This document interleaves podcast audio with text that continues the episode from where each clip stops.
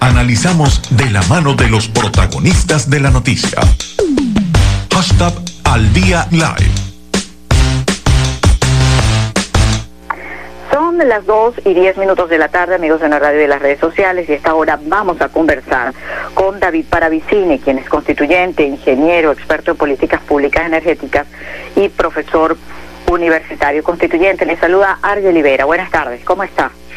Buenas tardes, muchas gracias su programa. Gracias por estar acá con nosotros. Importante evaluar las consideraciones eh, que tiene en relación con el tema de la gasolina, del petróleo venezolano. Eh, sin duda alguna, todos estos días información importante ha sido el tema del abastecimiento en el país y las medidas que se están tomando eh, con respecto a buscar solución a esta situación. Mucha polémica en torno a la situación con Irán. ¿Cuál es la evaluación que eh, se hace eh, en este momento, a estas alturas de la cuarentena, con respecto a este tema? Bueno, lo primero que tenemos que ver es que, mm, dada la crisis, entonces ya los venezolanos y las venezolanas están estudiando y están investigando por un tema tan tan inherente, tan intrínseco a nuestra vida, a nuestra esencia, como es ser productores de petróleo, ser productores de tener las refinerías mejores y más grandes de la América Latina. No hay refinerías más grandes y de mm, mayor calidad que las que nosotros tenemos en toda la América Latina y el Caribe. Estas, estas cosas que estamos descubriendo y bueno, estamos aprendiendo aceleradamente lo que en más de 100 años hemos estado dándole la espalda. No aprendemos eso ni en las escuelas, ni en los liceos. Se abandonó, se cerraron las cátedras de, de, economía petrolera, las cátedras de derecho petrolero, es decir, para formar nuestra gente en eso, ¿no? Eh, bueno, yo creo que es un primer. Eh, la crisis, además, que sería el segundo punto, también está poniendo de manifiesto y de relieve qué es lo que nosotros necesitamos como petrolero o como país que tenía una, tiene una economía muy eh, altamente ligada al tema de la actividad petrolera, cómo vamos a seguir eh, desarrollándonos económicamente. Petróleo, su posición en el mundo, ese su, eh, el petróleo como fuente de renta, se ve comprometido la, la demanda mundial cayó en 30%, 30 millones de barriles menos de producción mundial, eh, de consumo mundial. Es decir, toda la producción de la OPEP desapareció equivalente, pues en volumen, desapareció del mercado. ¿Cómo, cómo en ese en ese medio, cómo en esa situación, esa circunstancia, los, los, países como nosotros nos podemos vincular, nos podemos, eh, puesto que hay ofertas de petróleo muy económico, muy barato de los países árabes, eh, hay mercados que se van a ir concentrando, cerrando, como el caso de los Estados Unidos, que renunciar a ser productor y van a financiar su petróleo o sea, no, va a haber entrada a petróleo eh, de otros países o digamos por lo menos esas cosas se están discutiendo allá. Nosotros también tenemos que discutir aquí cómo vamos a hacer para nuestra producción quién va a producir eh, los, productos refinados que necesitamos no solamente para mover el parque automotor sino también la industria de cemento la industria de producción de oro. Lo interesante es que todo esto se está discutiendo. El presidente el, presidente de la República a principios de este año tomó una decisión importantísima para poder abordar este tema y es eh, crear el marco mm, legal y el marco de político que le permita al margen de las instituciones existentes. Eh, eh, voy a explicarme, es decir, tenemos la institución que se ha encargado de todo esto que he hablado hasta ahora, era PDVSA, ah, eh, fracasó por, la razón que sea, podemos decir cuáles son las razones, pero PDVSA ya no produce petróleo barato, las refinerías cerraron, no exportamos crudo, por parte de lo que es esfuerzo propio. Y entonces, bueno, que en, esa, en ese marco político y, legal, el presidente, para poder superar esa circunstancia con dos decretos, que del 20 de febrero se supera ese decreta la emergencia energética y el estado de excepción energético, y por otro lado, crea el estado mayor de los consejos productivos de trabajadores y trabajadoras de la industria petrolera que puedan, por una parte, proponer formas de producción eh, unidades de producción que superen las dificultades que son inherentes a la estructura de PDVSA y por otro lado una estructura de decisiones políticas con la, eh, que, la, que tiene la comisión Ali Rodríguez Araque y que permite tomar esa decisión. Eso es lo que ha permitido, por ejemplo, arrancar la refinería en muy poco tiempo. Digo muy poco tiempo es que no pasa de este mes de mayo. Es decir, la semana que viene debe haber producción suficiente nacional en nuestra refinería para el abastecimiento del mercado nacional. Ponga usted que no sean dos semanas, póngale que sea un mes, pero las refinerías que tenían meses paralizadas, años para ya casi para un año paralizadas, arrancaron y están produciendo. Y eso se pudo hacer dado por este nuevo marco político esta nueva esta nueva forma de relacionarse el poder que se le ha entregado a los trabajadores organizados en sus unidades productivas propuestas de producción y, y pero y está estaríamos produciendo un movimiento en cuanto a esto. Y el, este mismo decreto con ese, con ese punto en particular que usted nos informa, usted tiene información de que ya para la próxima semana eh, pudiera haber eh, concreciones en torno a esta activación y esta producción y habla del tema, digamos, de los trabajadores y de las medidas tomadas derivadas de la emergencia. Muchos hablan de que toda esta situación que se está buscando para solucionar el tema de la gasolina y de la situación del petróleo venezolano está yendo de la mano con la privatización o la desnacionalización de la industria petrolera el, el factor eh, presencial en el análisis informativo del gobierno de Irán con la cooperación que está prestando. Eh, ¿Cómo va eh, canalizándose, canalizándose todo eso? ¿Realmente se está desnacionalizando el petróleo venezolano? ¿Hay inversión privada de otros países en función de rescatar y de buscar solución para la situación actual en el país? Bueno, yo eh, no he oído este asunto del tema de la privatización, sino solamente los, mm, o sea, eh, quienes vienen hace tiempo hablando de eso, o sea, periódicos como el Universal, eh, las, las, agencias de noticias externas, Reuters, pero a nivel de las relaciones que tengo y de lo que estoy viendo y de lo que además se, se, se, traduce o se hace público por las, por las decisiones que están tomando, aquí no se está hablando de privatizar nada, se está activando todo el aparato productivo con unas formas de administración y de obtención de, de, lograr los recursos que no es por la vía de PDVSA, sino por, por la vía de relaciones que están previstas tanto en la Constitución de la República Bolivariana de Venezuela como en la ley de hidrocarburos cuando estamos refiriendo a la parte de la, de la lo que tiene que ver con la refinería y con petroquímica. Es decir, la ley de hidrocarburos para hablar de refinación prevé en sus artículos relacionados con lo, que llaman la corriente de agua abajo, no la corriente de agua arriba petrolera, sino la que tiene que ver con refinación, que pueden ser actividades privadas, pueden ser actividades mixtas, capital privado internacional, nacional, de manera que eso no, no significa la privatización de absolutamente nada. Eso significa una relación con inversionistas en una actividad como es la actividad de la producción de petróleo, para las refinerías específicamente y la, pues, la puesta en, operación de la refinería en unidades de producción donde organizado estas unidades con dirección política que la da la, el Consejo Político eh, de Ari Rodríguez Araque para bueno resolver estos problemas. le digo con sinceridad, si hay alguien hablando de privatización, pero yo no sé qué, no sé, y además privatizar qué, ¿Qué es lo que van a privatizar? ¿Qué es lo que están hablando de privatizar? ¿Qué privatizar? eh, no, no, no, hay, no hay como consistencia, sino una especie de, de, de, de cuestiones parecieron de propaganda más que una verdadera um, información sobre un hecho económico este, veo mucho de propaganda porque no veo ni siquiera qué es lo que están privatizando. Las estaciones de servicio, los carros de, transporte de la gasolina, eh, van a privatizar la propia refinería. La refinería es, una instalación como, como por una refinería. ¿Quién va a pagar por una refinería? Nadie paga por una refinería hoy día.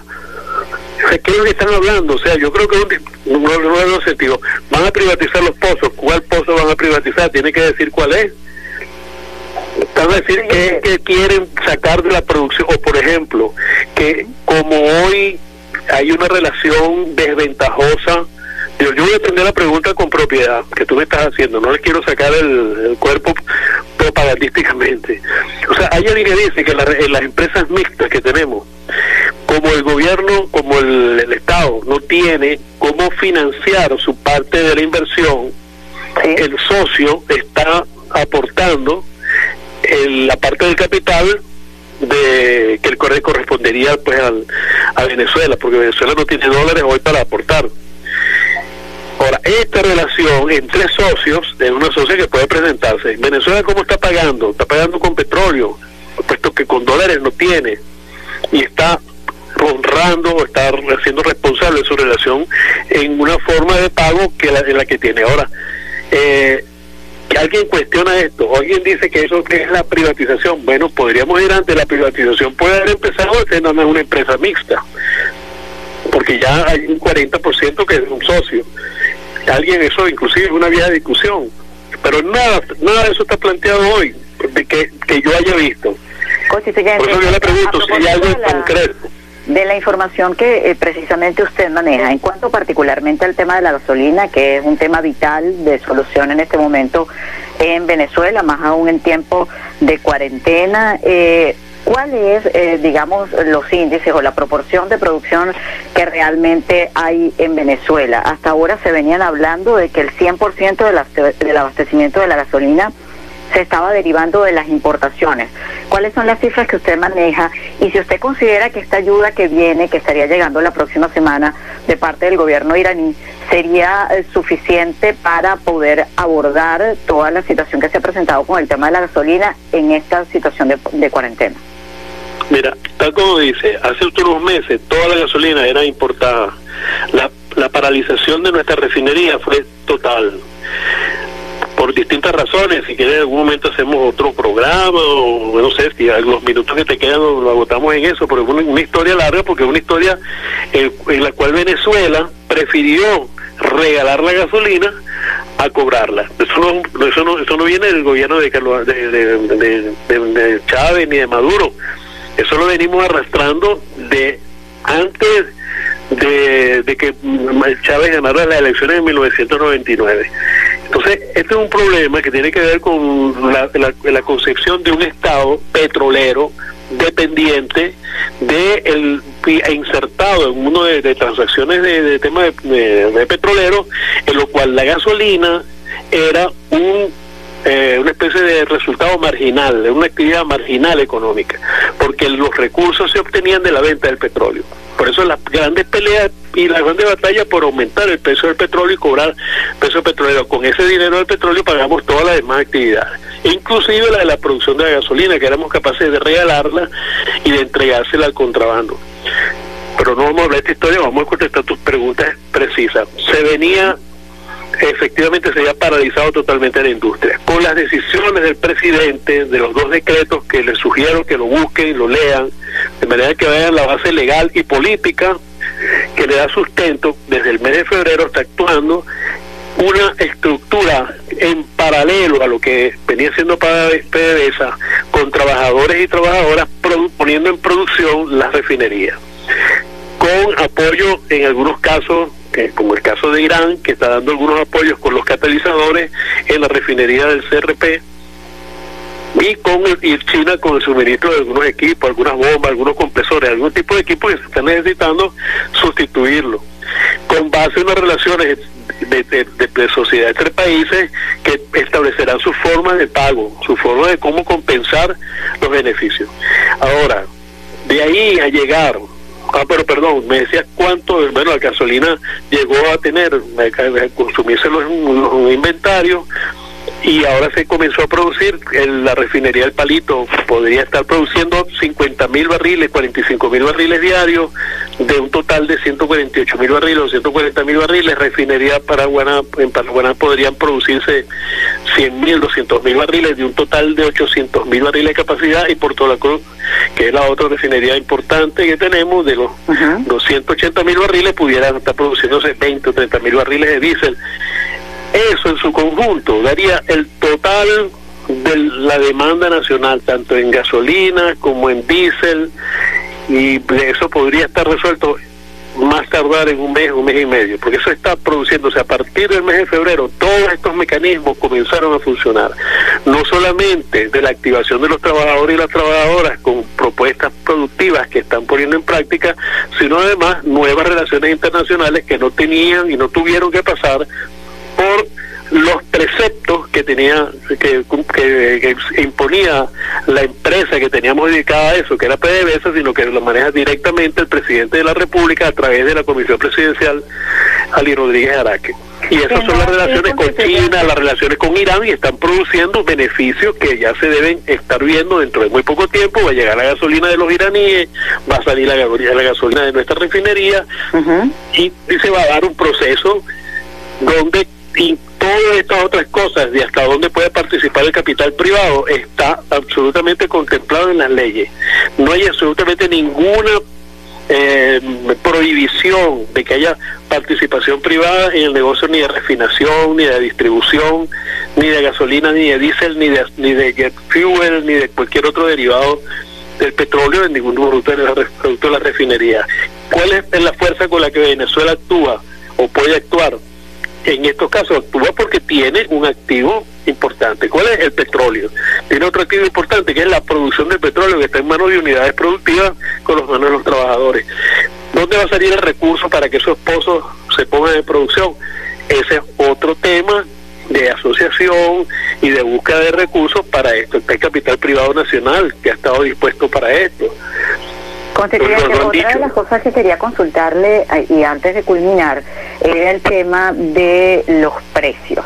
El tema del precio de la gasolina es un precio que es un, es un tema que incluso viene debatiéndose desde hace años, pero particularmente en este momento donde se presenta esta crisis coyuntural, donde además eh, hay una situación particularmente de cuarentena, donde se requiere la gasolina para servicios básicos y para el ciudadano eh, común también. Eh, hay informaciones, por lo menos ayer Bloomberg publica, lo replica Banca y Negocios, que el presidente Maduro estaría estudiando permitir un mercado privado de combustibles con precios dolarizados.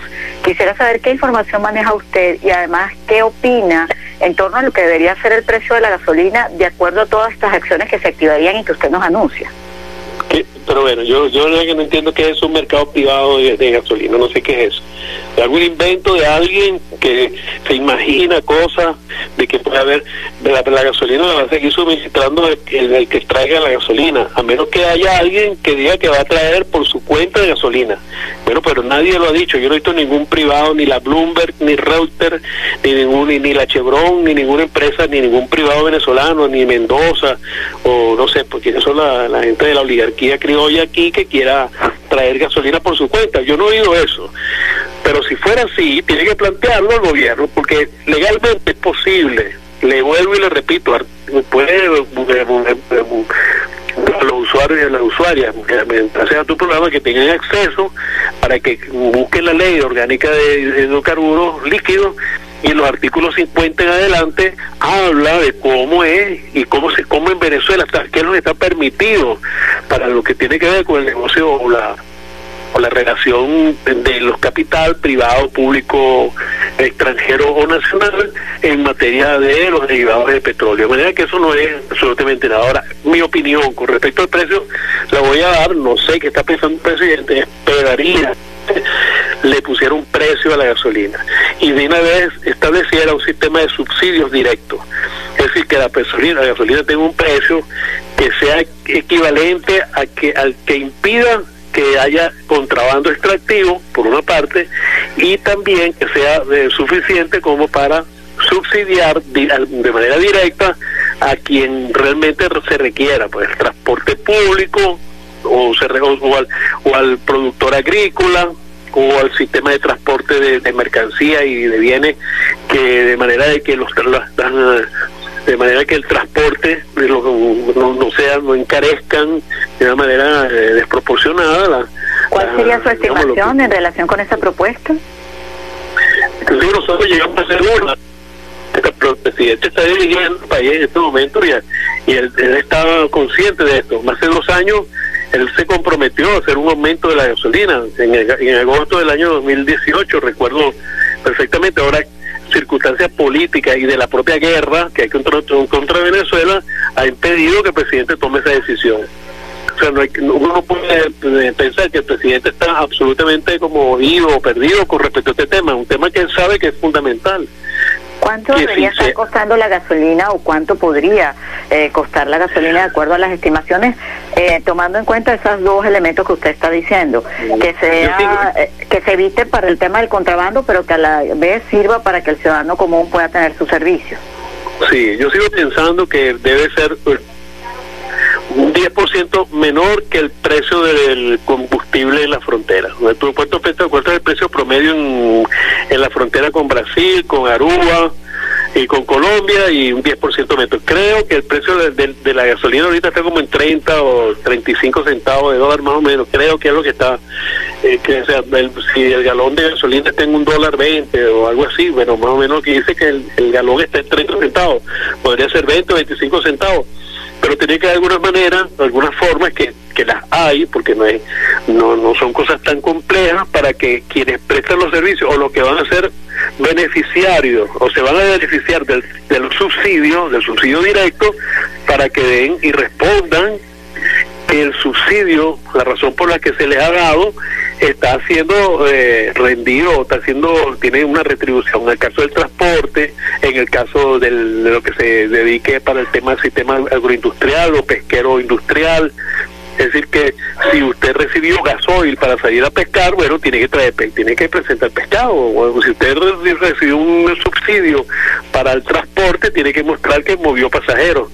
Es decir, eh, buscar sistemas de, de reciprocidad, sistemas de, de, donde haya un reintegro que usted recibe y usted mm, responde y también da. Ese, ese es mi, la, ya desde hace más de seis años que hicimos propuestas en ese sentido, tanto personales como de la Universidad Bolivariana, del Centro de Estudios de Ciencia de la Energía, y bueno, eh, seguimos creyendo que eso es la forma correcta de poder abordar este tema, sobre todo aquí en Venezuela, que tenemos esas esa instalaciones gigantescas que nos permitiría tener la gasolina más barata en términos de, de, costo, porque tenemos el petróleo que necesitamos y tenemos las estructuras, eh, la infraestructura para refinar y, los, y, en eh, de excelente calidad que pudiéramos tener precios sin competencia en todo el mercado de América Latina y el Caribe.